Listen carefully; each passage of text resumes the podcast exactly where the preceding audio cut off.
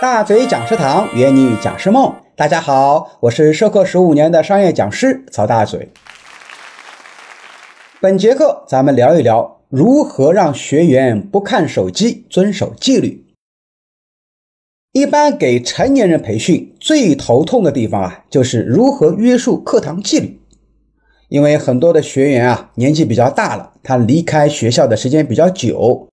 很久没有坐在课堂里面好好的听课，所以纪律是个大问题。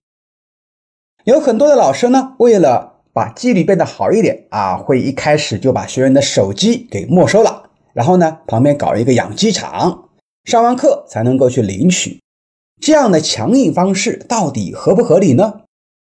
我们讲职场培训，尤其是企业内训哈，首先要了解里面的规则。比如，大部分的职业内训学员啊，是被企业、被老板逼着赶进教室的，他们自己不想学。企业负责人呢，希望他们多学习。但大部分的员工认为啊，我与其花这么多时间来参加培训，还不如做一点实实在在的工作。还有人会想，这样的培训啊，就是洗脑啊，就是浪费时间。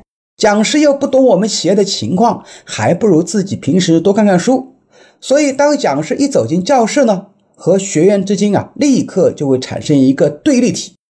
因此，如果你直接收他们的手机，反而会把这个对立和矛盾给激化了，会让学员内心产生更强烈的抵触情绪，你上课就更加不好上。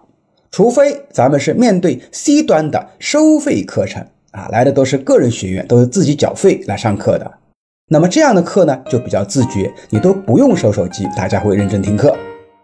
那么到底该如何去约束课堂纪律呢？好，我们下期内容呢，我们来继续分享一些精彩内容。